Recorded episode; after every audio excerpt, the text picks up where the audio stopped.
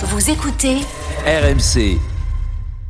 Lola Schulman est avec nous, bonsoir. Bonsoir. Bonsoir Lola. Euh, alors, euh, Lola Schulman d'Amnesty International, euh, je le précise. Euh, c'est, on, on va pendant presque une heure là parler de la situation au Qatar. Alors c'est euh, un sujet qui revient régulièrement dans l'after depuis euh, maintenant euh, plusieurs mois, enfin de, même plusieurs années, euh, depuis que le Qatar a été choisi pour euh, pour accueillir euh, la Coupe du Monde. On a déjà fait de multiples de multiples débats, Euh, mais là les choses se précisent puisque l'échéance arrive et Amnesty International est très actif. Donc j'ai j'ai rappelé ce slogan là. J'ai le petit flyer devant les yeux. Euh, hashtag ramener la coupe à la raison. Euh, c'est Eh plutôt bien, bien, hein. plutôt bien trouvé. Ah, Ouais. Chapeau. Ouais. Et surtout, Amnesty International a, a sorti un rapport euh, qu'on va décrypter ensemble. Ce sera l'occasion aussi euh, de parler de l'équipe de France. Aujourd'hui, Didier Deschamps a été interpellé sur le sujet euh, en, en conférence de presse. Euh, je sais que vous avez eu des rapports un peu, enfin, pas forcément fluides avec la Fédération française de, euh, de football. Et puis, il y a beaucoup de supporters des, des Bleus euh, qui, comme d'autres, dans les pays nordiques, en Allemagne ou bon, en plein de pays, se posent la question de se dire bon, bah, finalement, est-ce que est-ce qu'il est légitime d'y aller, euh, euh, de regarder cette Coupe du Monde euh, Et puis, bah, peut-être qu'il y en a aussi qui se disent bah, nous, on est là pour le foot, donc après tout, ça nous concerne pas. Donc, le 32-16 est ouvert pour débattre. Donc, n'hésitez pas à nous appeler sur, sur tous ces sujets. Préambule, Lola, pour ceux qui ne connaissent pas Amnesty International, il faut rappeler quel est le but de cette ONG. Tout à fait. Bah, tout d'abord, merci pour l'invitation. Et je pense que c'est très important aussi qu'on puisse créer des liens directement avec des supporters, des gens qui aiment le foot et des organisations, des ONG, Voilà, que défense ça, des il y a droits. que ça chez nous. Bon, ben c'est parfait. Euh, Amnesty International euh, est une, euh, une, une association, une ONG qui défend une organisation non gouvernementale qui défend les droits humains partout dans le monde. Donc, on travaille euh, dans la plupart des pays. On porte sur plein de thématiques différentes, que ce soit la question euh, des droits économiques et sociaux euh, liés directement aux droits des travailleurs. C'est aussi la question de la lutte contre les discriminations, les droits des femmes, les libertés. Euh, Donc, on est euh, une association, on défend globalement les droits humains euh, partout dans le monde. Et donc là, sur la situation Qatar, ça fait maintenant euh, plus de dix ans. Donc euh, on se réveille pas euh, six mois avant euh, la Coupe du Monde. Ça fait plus de dix ans qu'on travaille sur le sujet. Et on travaille, Amnesty, avec une particularité, c'est qu'on fait de la recherche, on fait des enquêtes de terrain. C'est-à-dire que les rapports qu'on fait, les conclusions qu'on mène et qu'on dresse, c'est avant tout un travail qui est mené sur le terrain, qui est mené, on travaille avec les, euh, les personnes concernées. On entame un dialogue avec les autorités. À chaque fois qu'on sort un rapport, on l'envoie avant aux autorités pour échanger, pour qu'elles sachent les conclusions. Et c'est avec ce travail de recherche, après, qu'on lance aussi des campagnes de sensibilisation, parce que c'est aussi Amnesty, euh, des militants euh, qui se mobilisent aussi, donc là en France, partout en France. Euh, accueillons Stéphane Guy. Euh, Stéphane, bonsoir. Bonsoir. Citoyen, bonsoir. Citoyenne. Enfin une citoyenne. Euh, c'est vrai que c'est- vrai que c'est pas souvent dans l'after, faut le reconnaître. Euh, qui Et est légende, et, et, et les, et bonsoir si j'ai bien compris. Oui, bien sûr. Ah. Mais tu, sens- tu es, tu es, tu es une- toi, tu es une légende importée. Mais tu es une légende. Euh, je- il faut- qu'on lance un, un appel à- au service de voirie de la mairie de Paris de ne pas te bloquer quand tu viens à la, quand tu viens à l'after. Donc c'est Ah, messieurs, comme le ramassage des poubelles. Non, mais dans t'as le plus les 15e, motards devant On est encore, on est encore dans un pays qui respecte les travailleurs de la nuit, les travailleurs de l'ombre. On, on vit, on vit à leur rythme. Et, et, et, et Dieu merci. Donc t'as pas réussi à les doubler. Voilà, exactement. Mais Pardonnez-moi, pardonnez-moi. motards Et, et je m'excuse surtout auprès de, de, de, de notre invité Lola, parce que c'est un, un sujet qui me Nous, tient hein. particulièrement. à Lola, on va parler du rapport, mais euh, si la Coupe du Monde n'avait pas eu lieu au Qatar, est-ce qu'Amnesty International se serait intéressé à la condition des travailleurs du Qatar qui étaient là avant Parce qu'il n'y a, pas que les stades euh, qui sont construits au Qatar. Oui, et comme on va s'y intéresser après aussi la Coupe du Monde. C'est-à-dire que c'est le rôle du- d'une ONG, c'est-à-dire qu'on met la lumière aussi là où forcément, malheureusement, il n'y a pas assez de lumière. Donc là, le Qatar et la Coupe du Monde sont l'occasion pour nous de mettre la lumière sur ces situations-là. Hmm. Mais Coupe du Monde ou pas Coupe du Monde, on travaille sur la région, on travaille dans la plupart des pays où malheureusement il y a de nombreuses violations des droits. Et là, pour nous, c'est l'occasion, oui, on utilise la Coupe du Monde pour mettre la lumière sur quelque chose qu'on dénonçait même avant la Coupe Hmm. du Monde et avant 2010, euh, que le pays- quand le Qatar a été désigné pays euh, Alors, hôte. Mais nous, nous Béotiens, Gilbert, justement, pour rebondir, on a, on a découvert, et le foot permet c'est des fois cela, hein, on a découvert un système, pas propre au Qatar, parce que c'est toute, la région qui est concernée, c'est l'Arabie Saoudite, c'est les Émirats Arabes Unis, c'est, tous ces pays. Moi, j'étais totalement ignorant euh, du, du, du système social qui présidait à la richesse.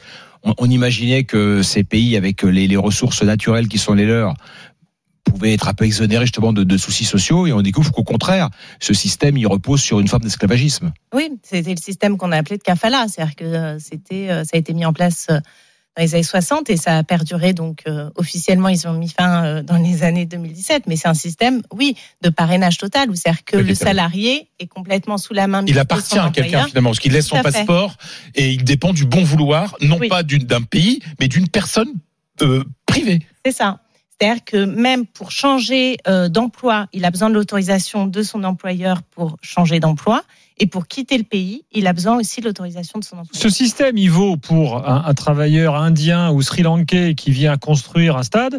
euh, il vaut aussi pour un Français qui va bosser dans l'informatique euh, Ou un une footballeur, boîte ou un qatari, ou un footballeur qui va, Oui. qui va Oui. jouer dans un club local. Il faut se rendre compte qu'en 2010, on a 1,2 million de travailleurs migrants. Aujourd'hui, euh, 12 ans plus tard, on en a 2,2.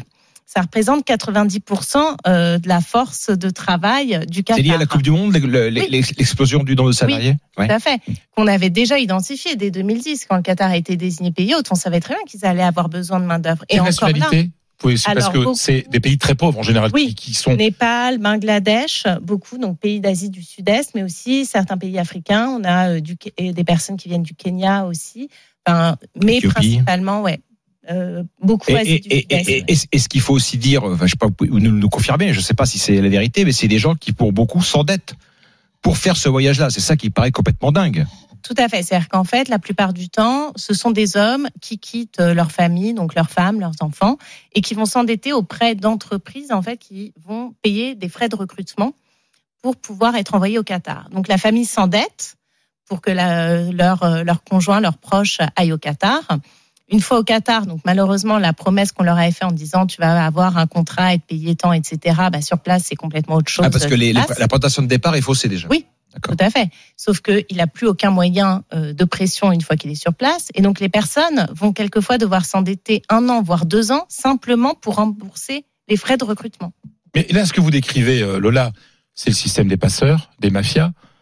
Euh, quand on parle, Ah, c'est l'esclavagisme des- tel était quand on parle des migrants, euh, des migrants, euh, qui arrivent d'Afrique, euh, qui veulent aller en Angleterre, qui s'endettent auprès de mafias euh, et qui travaillent et qui payent des milliers et des milliers d'euros et qui parfois doivent, doivent très souvent doivent travailler pour rembourser euh, ces, ces dettes euh, contractées auprès de, de mafias. Donc c'est, c'est, on est on est à des allées-lumière de ce que nous sommes nous, la France, un pays démocratique qui protège ses travailleurs. C'est-à-dire que là on est on est dans un autre univers. Euh, C'est l'univers, euh, si je puis dire, de la misère humaine aussi. C'est-à-dire c'est aussi des destins tragiques, euh, c'est des familles endeuillées. C'est, enfin, donc on est sur, euh, oui, des vraies tragédies et c'est des destins de personnes parce qu'on parle euh, de chiffres de 2,2 millions. Qu'est-ce que ça veut dire Mais c'est aussi des hommes, des femmes et c'est aussi avoir bien conscience aussi de, derrière ce que ça veut dire pour toutes ces familles euh, qui euh, voient leurs proches partir pendant des années sans qu'ils puissent revenir.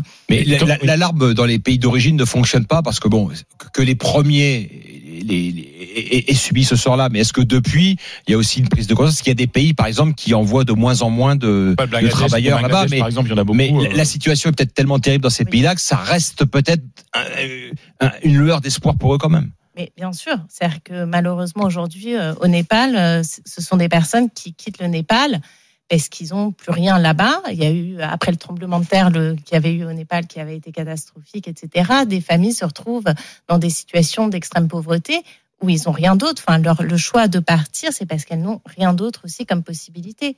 Donc euh, après, ils savent forcément qu'une fois sur place, ce sera pas forcément euh, le paradis, euh, même si on leur vend pas le paradis, mais en tout cas, euh, c'est aussi, ils se rendent pas forcément compte à quel point ce sera difficile pour eux. Quand- les conditions Alors Lola, il y a- il y, a quand même un- une question qui revient, enfin une question, une un avis euh, qui revient souvent, c'est ah ouais mais attendez, euh, finalement on reproche quoi au foot? Parce que s'il n'y avait pas eu la Coupe du Monde, bah sans doute que comme le dit Stéphane, euh, Ah oui. beaucoup de gens n'auraient pas eu conscience de la situation de ces travailleurs-là. Donc euh, bah, quelque part la Coupe du Monde peut être aussi un accélérateur pour améliorer les choses, changer la loi. D'ailleurs ils se sont engagés à a changer. été le cas. Comme il y a eu, y a eu quelques menus améliorations. Même. Ça, dans l'enquête d'Amnesty, euh, vous confirmez ça? Bien sûr, c'est-à-dire que là, entre 2010 et aujourd'hui, il y a eu une réelle évolution. Ce qu'on reproche, c'est déjà 2010, il n'y a aucune contrepartie qui est demandée au Qatar. C'est-à-dire qu'une fois que le Qatar a été désigné pays hôte, Oui. il n'y a pas le mot travailleur, il n'y a pas le mot euh, droit de ces personnes, il n'y a rien du tout. Il n'y a pas tout ça, non. Au moment Alors, alors qu'on rappelle que le, normalement, hein, le processus d'attribution d'une Coupe du Monde est précédé d'une enquête, puisqu'on doit, on doit remplir un rapport euh, préalable à la, à la présentation et- du et projet. tu te Ce qui veut dire que ces questions-là, excuse-moi, Frédéric Oui. Ce qui veut dire que les, les je sais pas, les, les, les, les personnels de la FIFA qui sont chargés de travailler sur cette enquête-là ont forcément dû lever ces lièvres-là qui nous nous étaient, enfin, en tout cas de mon point de vue à moi, nous étaient totalement inconnus. Mais je te, on va rajouter que l'annonce, l'attribution a été pour le Qatar a été faite en même temps que l'attribution à la Russie. Ouais, ouais, ouais. ouais. Pour, pour situer un petit peu, et quand on voit l'image qu'a aujourd'hui la Russie, il faut quand même replacer dans le contexte. Non, ça, le les- même les jour, gars- on annonçait Russie et Qatar. Euh, Dans l'histoire des grandes compétitions internationales, euh, c'est- il y a eu de multiples Jeux Olympiques et Coupes du Monde dans des pays totalitaires, euh, de la Corée du Sud 88, euh, Mexique 86. Enfin, la liste elle est longue. euh, L'Argentine, 78 pour le foot. Voilà. Oui, la liste elle est oui, longue mais comme ce l'histoire deux- du sport. Hein. Oui, alors eu- justement, justement, c'est une question que je voulais poser à Lola. C'est est-ce que vous, dans l'exp- dans l'expérience, pas vous parce que vous avez l'air très jeune, mais le, dans l'expérience de votre organisation internationale, est-ce que déjà les grandes compétitions euh, sportives internationales sont regardées euh, de très près, De, de- pour notre organisation, avec un regard sûr. déjà un peu suspicieux, quoi, a priori. Bien sûr, puisque le Qatar, on, y a, on a commencé à travailler sur ce pays avant l'obtention et depuis 2010, c'est des rapports réguliers qu'on fait quasiment tous les ans. Donc on a des rapports à la fois globaux, on fait des analyses législatives, des analyses des évolutions législatives. En gros, quelles sont les différentes réformes qu'a pris le Qatar et leur mise en œuvre. Puisque donc 2010, comme je le disais, aucune contrepartie, il n'y a rien qui est demandé au Qatar. Ce qui est dingue, ce qui est, ce qui est quand même complètement dingue. Et donc il Surtout faut qu'on parle, on parle, on parle, on parle du pays Mm. le plus riche au monde, c'est-à-dire Oui. par tête d'habitant. On pourrait se dire, au moins dans ce pays-là, les conditions sociales vont être euh, Mm. meilleures qu'ailleurs. Il va bien falloir pire. attendre 5-7 ans avant que le Qatar commence à ratifier les pactes internationaux de respect des droits humains, avant qu'on ait réellement une implication de la FIFA et du Comité suprême d'organisation du mondial. Et c'est aussi grâce à la pression des ONG, et notamment d'Amnesty, qu'on a pu avoir aussi ces différentes Bien sûr. C'est le fait qu'on ait mis la lumière sur ces situations-là qui ont permis qu'il y ait une réaction aussi de la part des autorités. Et ce qu'on a constaté très clairement, c'est que nos pressions permettent de faire euh, ces évolutions aussi. Et donc oui, la Coupe du Monde a permis et a- de faire en sorte qu'il y ait aujourd'hui un cadre législatif qui existe.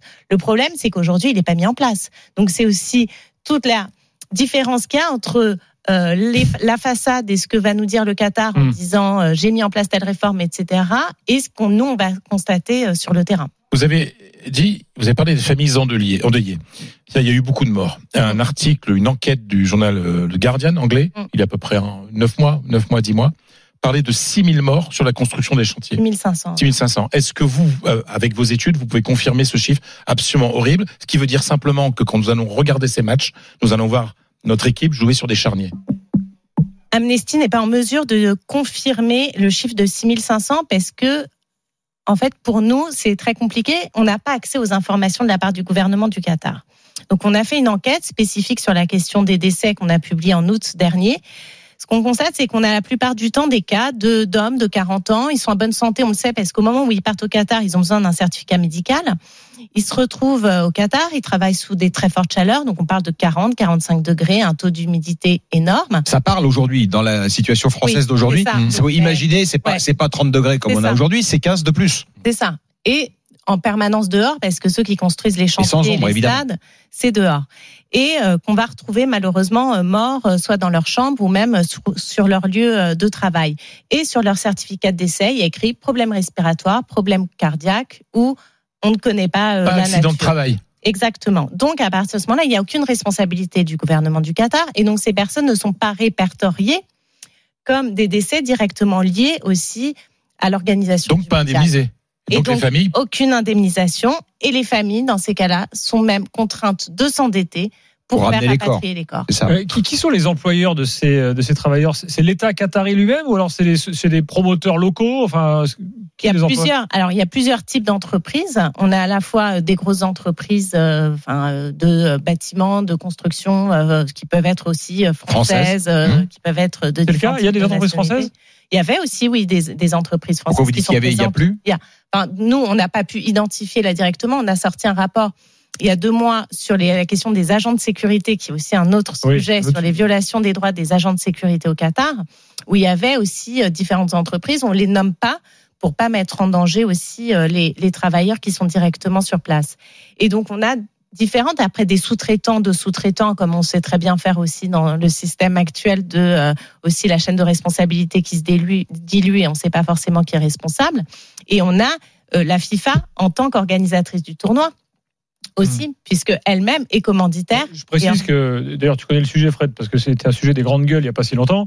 Je précise qu'en France, dans le secteur du BTP, Oui. euh, le nombre euh, d'employés euh, sans papier et sans droit qui sont exploités Oui. par des sous-traitants, ça existe aussi. Oui, hein. il y, a- il y a, il y a après. Alors, évidemment, c'est pas l'échelle oui, qatari. On peut pas, on peut pas, on peut pas Bon. comparer. Alors, il y a un un, raccourci un peu rapide. comme Oui, parce que moi j'ai traité le sujet parce que c'était notamment euh, Fabien Roussel, le candidat du PCF, qui demandait la régularisation des, des, des sans-papiers, notamment dans, le- dans le bâtiment, parce qu'en fait souvent ils ont des contrats de travail, ils payent la Sécu, mais ils sont ils sont voilà, euh, ils sont pas des esclaves, hein, euh, ils sont sans papier, mais ils ont des parce que il y a beaucoup de contrôles, ils ont des fiches de paye, des- ils sont payés, ils touchent le, minimum syndical, etc. Attention, hein, c'est pas du tout comparable, mon cher Gilles. Alors, je- juste, quand même, pour être précis. euh, non, on va faire une petite pub, on sera précis après. Non, parce qu'il faut, qu'on voit quand même sur le, nombre. Qu'il y a eu de nombreux chantiers. Il y a eu, ok, euh, les, les morts dont on parle, mais euh, voilà, les accidents du travail, est-ce qu'ils sont plus fréquents qu'ailleurs? Moi, je sais pas, je suis pas un spécialiste du secteur du BTP. euh, vous voyez, pour juger effectivement de ça, on va, on va en parler. Puis après, on va parler de l'équipe de France et des actions qu'elle pourrait mener. Et on va entendre Didier Deschamps, qui a été interrogé ce matin. Et évidemment, Didier Deschamps, il n'était pas hyper ravi qu'on lui pose la question euh, ce matin en conférence de presse. Euh, on est ensemble euh, encore pendant une, une demi-heure avec Lola Schulman.